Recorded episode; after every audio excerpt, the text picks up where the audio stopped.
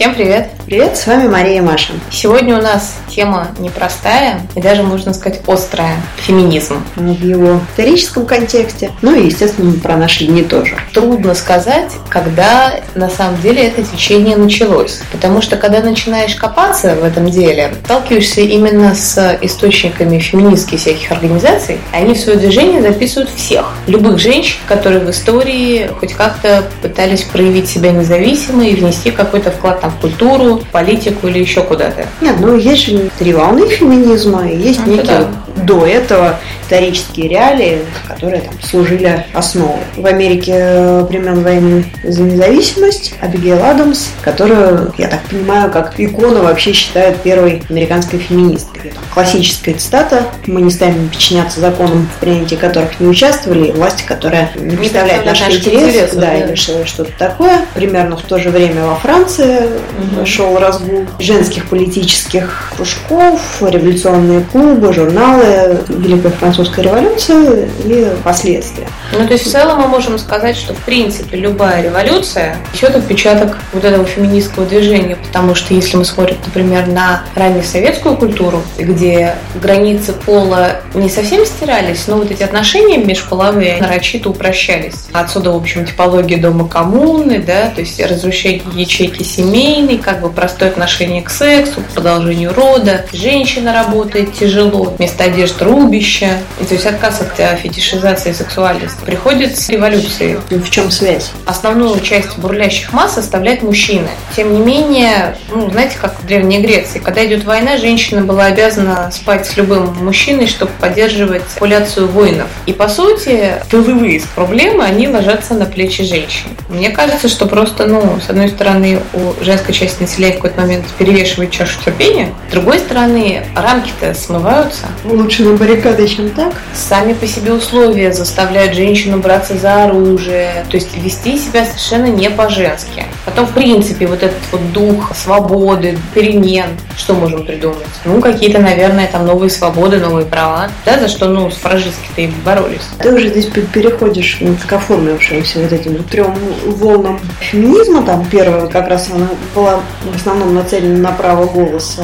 Вторая большего освобождения. Да, пе- первая это конец 19-го, начало 20 века. Вторая где-то 1960 и третья 1990 и по наши дни. На мой взгляд, основной предпосылкой не только феминизма, но и вообще вот этих вот всяких течений новых на переломе временном 19-20 века была индустриальная революция. Принципиально новое отношение к труду. Женщины работать начинают на производстве, а им платят зарплату. Естественно, в какой-то момент возникает вопрос, что ну а какого рожна-то мы, по сути, работаем наряду с мужчинами, да, но мы не имеем никаких прав. Мы говорим про свободу избирательного права. В 60-е, как ты сказала, когда начался подъем в Штатах, вообще Штаты, наверное, можно считать ну, локомотивом феминистского движения в мировом плане. Чуть-чуть раньше, еще, наверное, где-то на стыке первой и второй волны, культурные зарисовки. В 1920 году в Вашингтоне антифлирт клаб. Клуб, который был о том, как бы снизить сексуальное внимание мужчин к женскому населению. В Штатах понятно. Дело в том, что они почти не участвовали в войне, потому что если посмотреть на Европу, там феминистские движения были, в общем-то, и во Франции были, например, в преддверии как раз Второй мировой войны начинает на фашистской почве, либо на советской, либо на фашистской почве образовываться вот эти новые организации, которые давали совершенно новое поле для реализации. Но тут-то речь идет о том, что вроде как бы все хорошо, но именно для мужчин. То есть в Штатах речь идет о переломе сложившейся некой устойчивой системы патриархальной. 60-е годы как раз. У них там до этого кризиса и после этого кризис. Это такой переломный момент, очень знаковый. Там хипари, фрилавщики, наркота, в общем, всякая хрень прочая. И тут возникают, та-да, феминистки. Поэтому, кстати, часто связывают с лесбиянками у них. Ну, это мы сейчас еще дойдем до современности. Вот, Да, но они в 60-х начали. И, в принципе, я думаю, что всплеск феминизма, он связан, а, с интересом к традиционным культурам, который наблюдался в это время. Потому что, опять же, в движении хиппи поперла публика из университетов, которая более-менее что-то там читала и знала. Там у нас матриархат. Ну, то есть такая заманчивая довольно тема. Коммуны, которые вроде как вне социальные образования. Почему бы их тоже не основывать на позициях матриархата? Патриархата, и вопросы изучения собственной сексуальности, потому что, в частности, помимо каких-то социального неравенства, которое поднималось все-таки еще в 60-х годах, которое в итоге пришло к проблемам психологическим и проблемам пола именно в 90-х и то, что сейчас, тогда они уже начали поднимать вот эти тоже вопросы и закладывать предпосылки к развитию этой темы. Ну да, там вопросы, опять же, ну, порнографии как эксплуатации.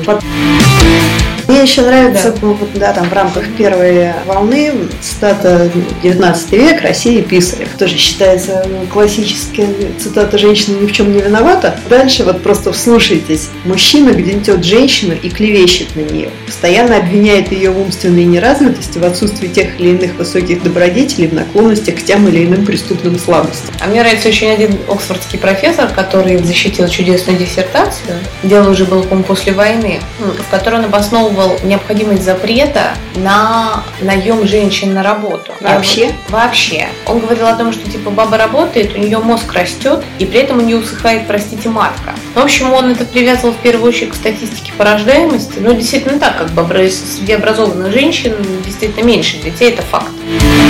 А что у нас в 90-е годы 20 века? Следующая волна, она пошла больше скорее антидискриминационная. Феминистки ухватились за тему того, что мужчина относится к женщине как к сосуду для продолжения рода. Они вообще пищали от восторга, когда в 80-х на рынок вышли оральные контрацептивы.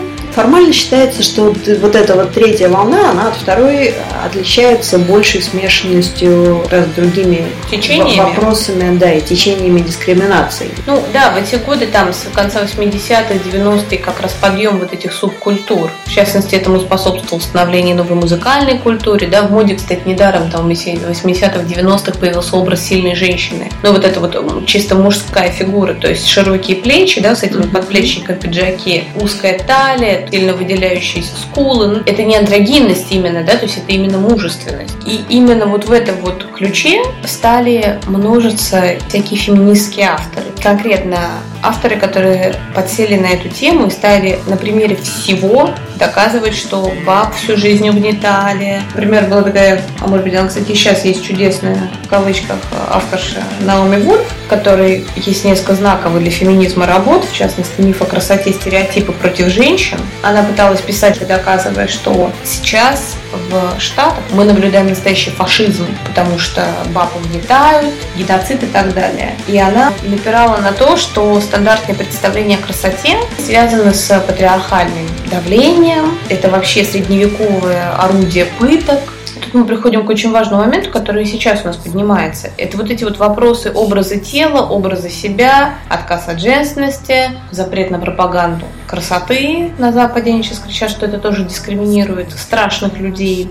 То есть они, по сути, сами запутываются да, и доходят до абсурда. Как мы обсуждали до выпуска, современные феминистки, вот с 90-х эта история началась, они путают идиотизм вот просто ну, глобальный с конкретной дискриминацией. Например, на просторах интернета есть чудесная премия «Сексист года». Я, к сожалению, не нашла в сети доступный за вот прошлый год. Наверное, она еще просто не прошла, скорее всего, итоги не подведены. Угу. Там был с 13 с 12 состав участников, лауреатов. Номинантов. Номинантов, да, очень, знаете, странный и разный. Начиная от журналистов, заканчивая какими-то деятелями Минздрава и церкви. Но это за какие-то цитаты, да? За, за цитаты, да, за рекламу. И ты, когда начинаешь анализировать то, что там было сказано, сказано, ты понимаешь, что, ну, во-первых, а из контекста ничего нельзя вырывать, а б, ну, просто те, кто говорят, они... Говорили не о том. Не о том, либо они просто не очень умные люди. И как многие как раз критики современного феминизма говорят, что феминистки, почему они перегибают? Они пытаются найти там, где ничего нет, проблему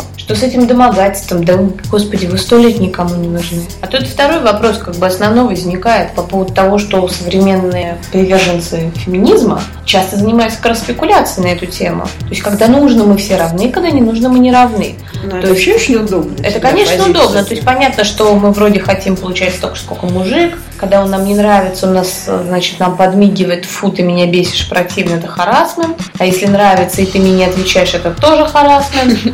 Мне кажется, вот вообще равноправие возможно только когда у людей есть равные возможности. Пока да. существует гендерное отличие, мы никуда не денемся от э, ну, гендерного, физически, да, физически, да, психологически.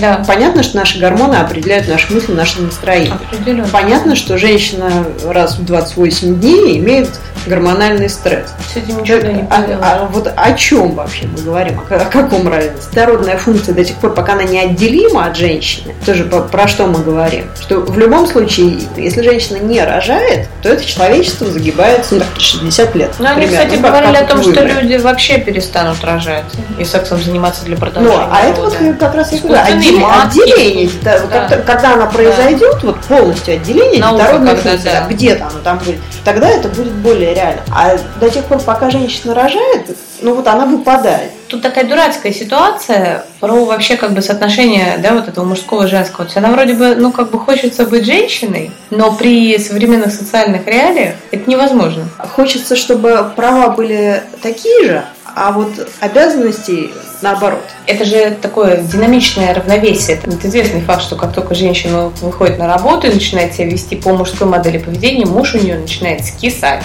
Ну, через какое-то время. Да, отдельно не работать. Либо ты должен прикладывать очень много усилий, правильно, чтобы вот, ну, как-то восстановить этот баланс. Процесс феминиз... это не феминизация, процесс стирания полов я бы вообще сказала, что, в принципе, о феминизме уже говорить не актуально. То это такие, по-моему, умирающие правления, которые только вот начинают себе кричать, чтобы как-то напомнить. Ну и вроде как с ним пока еще считаются. Если мы говорим про стирание границ пола, мы же знаем, что вот это понятие мама, папа, установка слова вместо пол, гендер – родитель номер один. Родитель номер два, да, где в Австралии, по-моему, они приняли поправку и разрешили, по-моему, в районе там типа 42 типов полов. То есть люди сознательно на законодательном уровне в рамках всей страны позволяют людям, другим писать у себя в паспорте, что там пол XZ28, в скобках там расшифровка, я считаю себя там котиком, котиком мужского пола, на самом деле я кошка женского, а врачи говорят, что я мужик. Ну, то есть, понимаете, что здесь простор для фантазии огромный. Вскоре вообще понятие пола будет стираться. По факту и поведению, и как бы, ну и благодаря пластическим хирургам. Ну, если наука дойдет до того, что то, о чем мы говорим, здоровная функция будет отделена, то, в общем-то, и флаг в руки. Возможно, будет генная внесена модификация, человек будет рождаться бесполым вообще. На что тогда все будут дрочить? Это вопрос такой глобальный, но вы понимаете, то есть мозгу нужна какая-то помимо разрядки, то есть нужен какой-то объект, который вызывает желание и приятные эти эмоции. На что тогда все будут дрочить? А, понимаешь, если мы говорим о том, что человек родился бесполым, то да. ему как бы нечем дрочить. И это вот. рассказывают, да, как страшилки на ночь ребенку. А, ребенку. Ну, нет, наверное, выдают по, по этим, по квотам. Сейчас же, сейчас же выдают, сейчас же делают детей по квотам. Вот, и только, знаешь, там, там есть легенда, что высоко в горах на шеститысячной высоте сохранилось племя. Да, которое представляет... Жутких варваров. Жутко размножаются посредством физического контакта. Ну вот феми... феминизм в историческом контексте, ну, в общем-то, и сейчас ярыми приверженцами рассматривается как ну, так вот, освобождение. И мне на эту тему вспомнилась цитата из Шантара, мы там, когда главный герой упоминает, когда он был в тюрьме и mm-hmm. подвергался мучениям. И, и вспоминая об этом, говорит, что вот тогда мне открылась истина, что даже в этих условиях я свободен ненавидеть или простить. Это я вот к освобождению женщин. Возможно, это не свобода, а придуманная. Конечно, как всегда, мы приглашаем вас к обсуждению этой темы в комментариях. С вами были Мария и Маша. Всем пока. Пока.